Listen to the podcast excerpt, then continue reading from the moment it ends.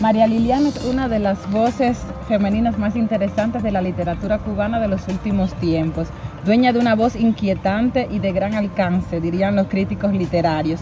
Hoy es una inmensa dicha tenerla en este nuevo capítulo del podcast y del video de YouTube de Terra Literaria. Buenos días. Buenos días, querida. Y muchas gracias por estar con nosotros. Complacida. Quisiera que comenzáramos hablando precisamente de tus raíces. ¿Quién es María, Liliana Celorio y de dónde viene? Bueno, yo pienso que yo soy de la tierra, porque yo nací y me crié en un barrio que se llama, eh, en un municipio puede ser, Vázquez, que pertenece a Puerto Padre, que también tú sabes que pertenece a Las Tunas, a esta provincia tan, tan pródiga que estamos aquí, tú y yo. Pero yo particularmente empecé con eso, con la tierra, con los árboles, con las frutas, con los sueños. Eh, éramos una familia que vivíamos en una casa de madera con techo de zinc y ese canto de la lluvia. Eran casas que estaban una a la orilla de la otra, muy pegadas. Entonces había eh, una hospitalidad y una familiaridad que nunca he vuelto a encontrar. Es decir, que también estaban mis abuelos, tú te imaginas, los abuelos maternos que eran maravillosos, ahí cerca de la casa y verdaderamente fue una etapa donde yo digo que yo me nutrió mucho el barquito de papel, los aguaceros, eh, el sabor de, como te dije, de la naturaleza, el olor de la naturaleza, de las flores, de las campanillas, correr, saltar. Verdaderamente fue cuando me enamoré allí en el barrio, mm, yo volaba en esa época. La gente piensa que yo estoy diciendo mentiras, pero bueno, no, ¿qué vamos a hacer? No puedo ya yo digo las cosas, si las quieren creer, las creen. Pero yo hubo una etapa que podía volar. No grandes distancias, pero, pero volaba. Intermedios. Eh, y entonces verdaderamente fue una época de los cuentos de, de brujas, de, de, la magia de mi madre, de vivir entre hermanos, cinco hermanos somos. Es decir, que fue una, una etapa bella. ¿Cómo es eso de volar? ¿Cómo, cómo se vuela? Bueno, déjame decirte, yo volaba sin, sin, alas. Era mi impulso. A mí me ayudaba mucho el viento. Entonces yo particularmente me subía y entonces echaba a correr y de repente podía planear varios metros. Y caía por allá. Era una cosa mágica, una cosa eh, muy secreta, porque fue también la época en que yo me compenetré y traté de descifrar, pero yo pienso que de descifrar no, que me llené de esa magia, de esa savia de la naturaleza y era una cosa muy... Yo siempre estaba así en vilo, no asustada, pero sí esperándole las grandes sorpresas, los grandes misterios. Y, yo verdaderamente volaba largos trechos. Y así volando llegaste a la escritura. Sí, sí. También desde pequeña yo escribo. Yo sí considero que eso es un don. Eh, yo creo en la inspiración eh, y cuando yo estaba como en la, en la primaria, en la escuela, fue donde primera vez así mirando la ventana y por lo general yo siempre estaba atraída.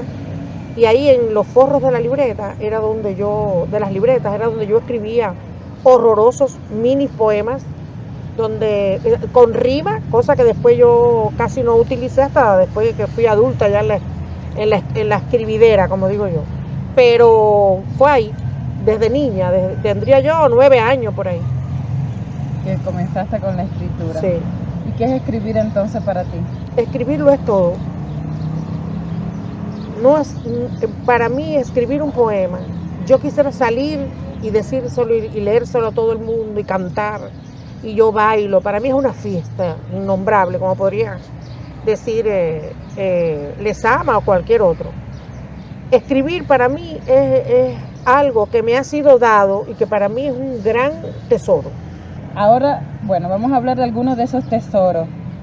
Mujeres en la cervecera, que aquí, por aquí lo tenemos, la edición de española, de, Mujeres en la cervecera, es sin duda un libro muy importante en tu carrera. ¿Quiénes son estas mujeres? Bueno, Mujeres en la cervecera me, me, me propició que obtuviera uno de los premios más esperado por cualquier escritor, ¿no? Eh, el premio de la crítica. Es un libro que yo escribí en una etapa eh, muy, muy importante de mi vida, que es una etapa no de la decepción, pero si no había terminado con grandes amores, casi estaba al irme de un lugar donde fui muy feliz.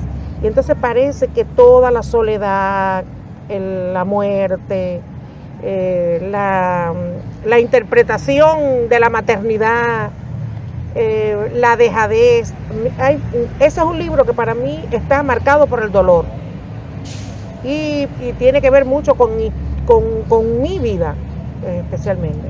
Es decir, que son mujeres que van a la cervecera, que tienen amante, que lloran, que sufren, que se maravillan ante la vida, que están solas, que están amargadas, que tienen problemas con los hijos. Esas mujeres en la cervecera. Sea, son muchas mujeres que al final a lo mejor es una sola. Es una sola, exactamente. Como somos todas las mujeres, ¿no? Muchas en una. Muchas en una.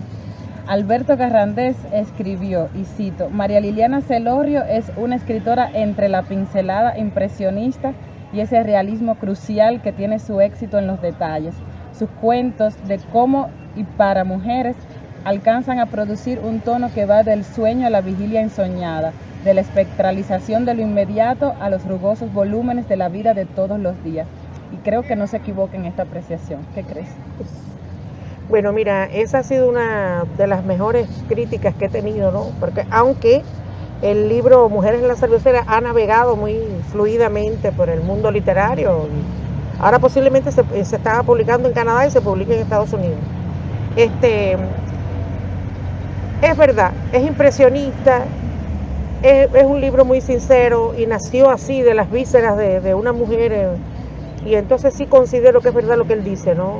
Que habla de la realidad, de, de, los sueños, de, y yo particularmente me gusta eso. Yo soy muy sincera porque yo escribo de lo que siento, si no, no podría escribir.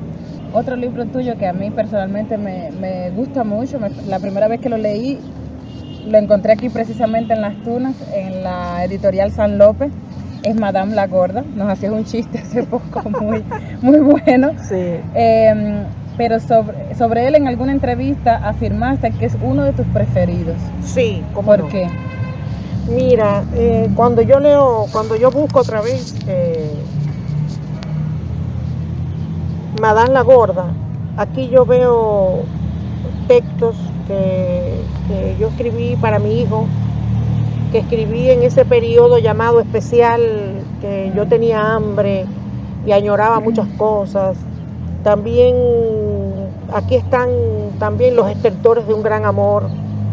Y no sé, eh, también hay poemas que nacieron de un viaje que hice a la playa con mi perro Gandal, con mi hijo, con mi sobrina y mi hermana y entonces me puse a oír a, Amy Winehouse, es decir, que hay una parte ahí de la música. Y entonces escribí así, escuchando canciones de Amy Winehouse, que es un texto que también está incluido aquí. Es decir, que es un libro que tiene que ver mucho con, mi entorno, con, las, con mis gustos y con mis dolores, con mis satisfacciones también, por qué decirle. Y entonces es un libro que también eh, la cubierta la hizo mi libro, me oye mi hijo, que es ilustrador, que es poeta, que es narrador también, y mi persona favorita, ¿no? Mi hijo Julián Marcel, y entonces yo, yo amo mucho este libro.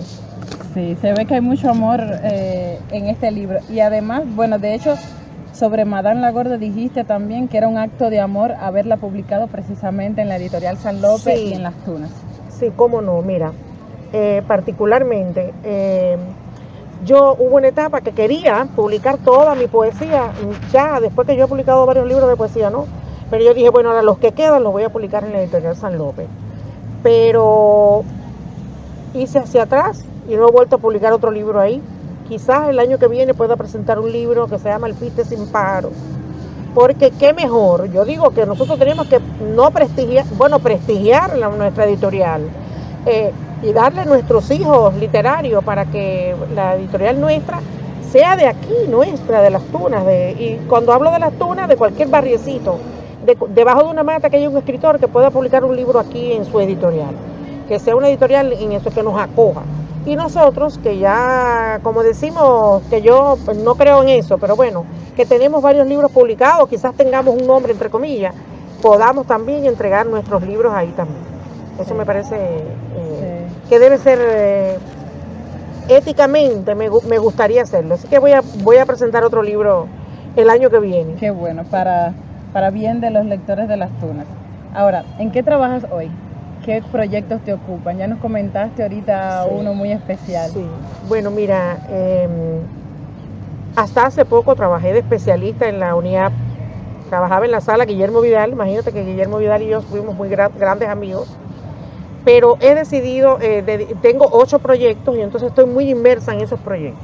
Es decir, estoy trabajando en escuelas especiales, en casas de abuelos, en las tabaquerías, eh, realizo actividades donde me invitan y me invitan en el país, en, eventos, jornadas literarias, ferias del libro. Y eh, me estoy, porque no sé, tengo una etapa muy creativa y, me apetece mucho estar en la casa tranquilamente escribiendo y leyendo. Y rodeada de todos los espíritus de los escritores que, que amo, ¿no? Y eso es lo que estoy haciendo actualmente. Y ese es un libro que estás preparando precisamente. Sí, un libro sobre las palabras, sobre las palabras de Walt Whitman, de Alejandra Pizarní, de Borges, las palabras de mi hijo, de mi madre, las palabras de, mi tierra, pregones. Es un libro así muy extraño que están haciendo y estoy feliz, porque eso eh, hasta que no lo termino no paro. Ahora en este momento que estoy aquí contigo, quisiera estar allí escribiendo, pero bueno, estoy aquí también porque me agradas y, me agrada hablar de literatura. Gracias. Entonces, estos escritores que, que, van a estar en este libro serían tus escritores fetiches. Sí, sí, sí, sí, cómo no. Tengo ahí a Martí, que las palabras de Martí, Dulce María Loinás, que para mí es el Nobel que se le escapó a Cuba. También tengo eh, las palabras de Lorca, eh, no sé, pero las palabras de mi madre, que me encanta las palabras de mi madre, que fue una gran sembradora. Es decir, estoy enamorada de las palabras, descubriendo mis palabras favoritas. Eh, es una cosa maravillosa sentarse a estudiar la etimología de las palabras y los varios significados de una palabra. Y cómo a veces yo he creído que una palabra significa algo y es otra cosa. Pero sin embargo, eh, cuando la he utilizado, perfectamente cabe en el poema y le da un nivel de sugerencia, de misterio. Es decir, que mi, yo tengo ahora actualmente una afinidad eh, poética hacia las palabras, que, me, gusta esta etapa. Qué bueno. Cuando, cuando piensas así, escribes, escribes desde la mujer o desde María Liliana Celorio, que es... No, yo pienso, sí, no, no, no, no, yo no, yo no creo en, atiende, a mí el género es una cosa muy amplia, yo amo personas, pero yo creo que yo escribo como María Liliana Salurrio, como esto que se, ha crea, que se creó y se ha, ha, crecido con el tiempo y soy esta persona que soy ahora, ¿no? Desde mi punto de vista, de mis dolores, de mis, de mis olores y sabores, de mi sufrimiento. Pero no podría escribir sobre, no sé, siendo otra cosa, no, lo que soy, que no se sabe lo que es. Eso me parece. Y ahora te queremos invitar precisamente a que nos leas algunos de estos olores y sabores. Voy a leerte un poema que yo venía por esta calle así y venían dos señoras hablando y una estaba contando que a no sé, a una mujer, un familiar de ella, le habían dado un golpe en la nariz el, el esposo y entonces le había roto el tabique, pero le había profundizado tanto que le había hecho tres operaciones y que casi no sentía el olor ni el sabor de las cosas. Entonces eso a mí me... Yo estoy en contra de cualquier tipo de violencia, quizás porque alguna vez eh, fui eh, receptora de la violencia de un hombre, de un padre, de, un amigo, de cualquier cosa. O la violencia social que la tenemos ahí a la orden del día. Y eso me, conmovió y me conmocionó tanto que yo me fui ahí en la unidad, en el patio, y me senté y escribí este poema. Y quisiera leerlo, ¿no? ¿Cuánto vale mi nariz? Pregunto. Mi nariz intuitiva que olía la albahaca, el cardamomo, e iba corporeizada sobre los cabellos, sobre los camellos del desierto, junto a Marco Polo, en las maravillosas rutas de las especias, cuando la canela o el pepino en balsas, canoas invogantes, llegaban a las orillas de países antiguos, y allí estaba mi nariz como una mosca inoportuna, oliendo, catando el viejo oriente, las costas asiáticas, la bajamar, la plearmar, tras la línea de los astros. Sobre la profundidad del aire, mi nariz. Mi especial nariz aguileña de linaje castizo, hundida hasta la empuñadura en la inolvidable África, sorteando el polvo, los oscuros vendavales, abriéndose ante la pimienta dulce, prieta, explotadora de mi tabique, puente donde también viajan como niñas los pétalos de las rosas del Cairo, el olor a musgo del patiecito de la casa pobre, el baile del almizcle o el sulfuro de las hormigas locas. ¿Cuánto vale mi nariz? Un millón de pesos. 400 años luz en fila india de lingotes de oro. No, mi nariz no tiene precio.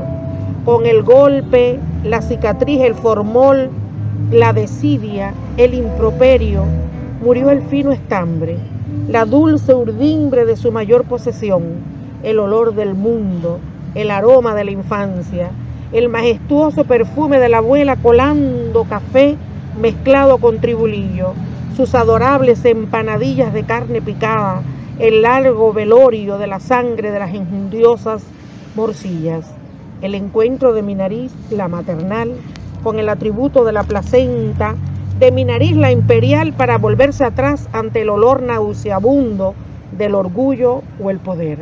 Mi nariz hombre vale un potosí, y tú, furibundo cromañón con la masa en la mano, no puedes pagar, resarcir la suave gracia, la ternura olfativa, el océano grandioso y patrimonial que salvaguarda una diminuta nariz de mujer. Mi nariz la amatoria, cuando husmeaba en los intersticios del amor el olor de la ingle, el sabor por sinestesia dúctil de una espalda, una rodilla callejera, en fin, el infinito y paladiable olor de la pasión. Mi nariz no tiene precio, no, solo la salva su memoria, la memoria de su corazón interno que sigue bombeando los aspergiantes olores de la felicidad aprehendida en su propia consistencia. Mi nariz no tiene precio, no. Qué lindo, qué lindo, gracias. ¿Quieres leer otra?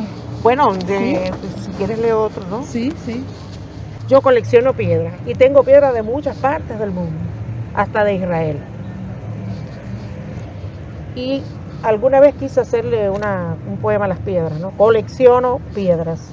Una piedra casi tiza encontrada en la explanada de las tiendas Gucci, piedras casi transparentes del río Mississippi, donde alguna vez el negro lavó su rostro junto al rostro blanco de Tom Sawyer. Piedras con la huella de un aborigen, canto rodado de una tierra arcana, erigida sobre aquellos que cambiaron el oro por un pedazo de espejo, un trozo de pizarra de las casas de adobe, casas casi ríspidas y potentes de los ancestros que orinaron mi heredad. En pilón recogí piedras, relucieron incrustadas en el devenir de la sal, desapercibidas piedras que nadie recoge, piedras fósiles de jibara, concha hermética subida por el alú, pesado huevo de la casa de la obra fría, matizado por la grisura de los ojos del obispo, piedra verde del río Toa, piedras volcánicas que expelen humo, piedras frías calientes, lisas como el lomo de un pez de agua dulce, con voces pequeñas, gritos, piedras que fueron árboles dormidos bajo la corteza terrestre, sólidas como un corazón de hojalata, piedras fosforescentes, consumidas, diminutos guijarros que aún se mecen en la cuna fresca de los vientos australes, las que encantan, las que repelen, cinceladas con la escarcha de los dedos difuntos del tiempo. Quiero, quiero la piedra negra de la tumba de Neruda, las que tiraron a María Magdalena, la piedra donde cayó la sangre del Nazareno, piedra que aguantó el pecado del hombre, piedra chamuscada de Hiroshima, piedras que los palestinos tiran a los agresores, las que recibió el tullido, el hombre marginal. Quiero, quiero la piedra sobre el lomo del perro descastado, la piedra de mi madre, la que cayó sobre sus hombros, sus manos infinitas. Quiero, quiero las piedras tatuadas con las maldiciones de los hebreos, la piedra que yace impoluta sobre la lengua de los dictadores, las piedras líquidas de los judíos, ideogramas imperecederos del hombre y como último, y como último monumento, las piedras con que juegan diariamente los niños desplazados por la guerra, huevos blancos del amanecer. ¿Quieres leer algún otro fragmento de, de, de Madame la Gorda o de Mujeres en la Cervecera? Ah, bueno, vamos a ¿Sí? leer quizás un pedazo de, de Mujeres en la Cervecera, no podemos... Un cuentecillo que hay aquí que le gustaba mucho a Guillermo Vidal. Perfecto. Vamos a buscarlo aquí atrás.